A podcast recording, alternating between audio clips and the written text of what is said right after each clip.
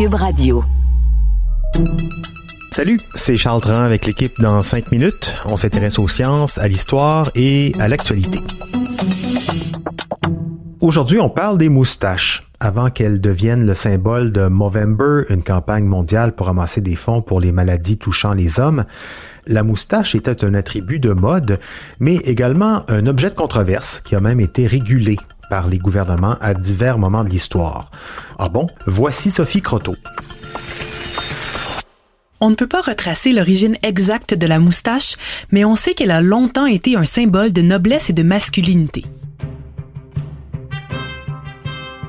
Au Moyen Âge, les casques et les cottes de mailles des chevaliers anglais auraient même été pensés en fonction de la moustache, qu'on voulait mettre en valeur sur les champs de bataille. Au XVIe siècle, le roi d'Angleterre Charles Ier décide de l'adopter, lançant une mode qui se propagera partout dans le monde grâce aux colonies britanniques. Même les autres pays envient le style anglais, au point où le tsar Pierre Ier impose aux Russes une taxe sur le port de la barbe, dans l'espoir que les hommes adoptent plutôt la mode distinguée de la moustache. La guerre de la Crimée en 1853 menace sa popularité comme elle mobilise plusieurs hommes qui n'ont plus le luxe de porter autant d'attention à leur pilosité faciale et qui reviennent de la guerre avec de grosses barbes, signe de leur bravoure.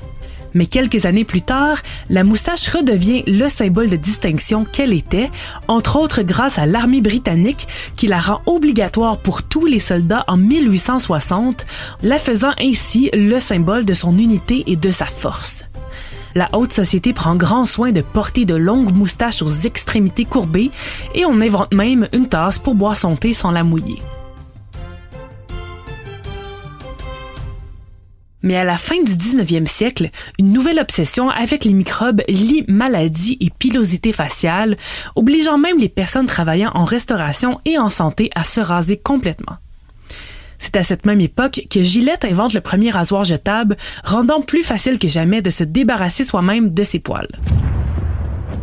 Avec le début de la Première Guerre mondiale quelques années plus tard, où le masque à gaz doit absolument être porté sur une peau rasée pour bien tenir, on laisse même tomber la règle de la moustache obligatoire dans l'armée et elle n'est permise qu'aux rangs militaires les plus élevés. Une fois la guerre terminée, la moustache semble encore réservée à l'élite, comme elle est portée par les plus riches comme Clark Gable ou Walt Disney. Avec la Grande Dépression qui touche la classe ouvrière, prendre le temps et l'argent d'entretenir sa moustache est en effet un signe de vanité ou de manque de sérieux. Il faut attendre les années 60 pour que la moustache se démocratise et devienne un signe de conformité et de virilité. On porte la moustache pour montrer qu'on n'adhère pas aux valeurs hippies et qu'on est un homme sérieux. Il est tout de même adopté par des personnalités artistiques comme les Beatles et par certaines contre-cultures comme la communauté gay de la côte ouest américaine pour montrer sa sensibilité. Mais ce sont les années 80 qui sont sans contredit son âge d'or. La moustache est partout dans la culture populaire, des pistes de danse jusqu'aux films d'action, et est portée autant par les vedettes de la porno que les policiers, avant qu'on la relègue finalement au rang de symbole des papas dans les années 90. Il ne faut pas non plus oublier qu'à travers l'histoire, la moustache a été un outil des personnes blanches pour se distinguer et opprimer les peuples colonisés, que ce soit en Inde ou en Amérique du Nord. Pendant tout le 20e siècle, la moustache était aussi portée par des hommes de la communauté noire américaine, comme Martin Luther King Jr., pour montrer son sérieux et s'intégrer plus facilement au lieu politique, et est donc devenu le symbole d'un certain civisme malgré les menaces racistes constantes.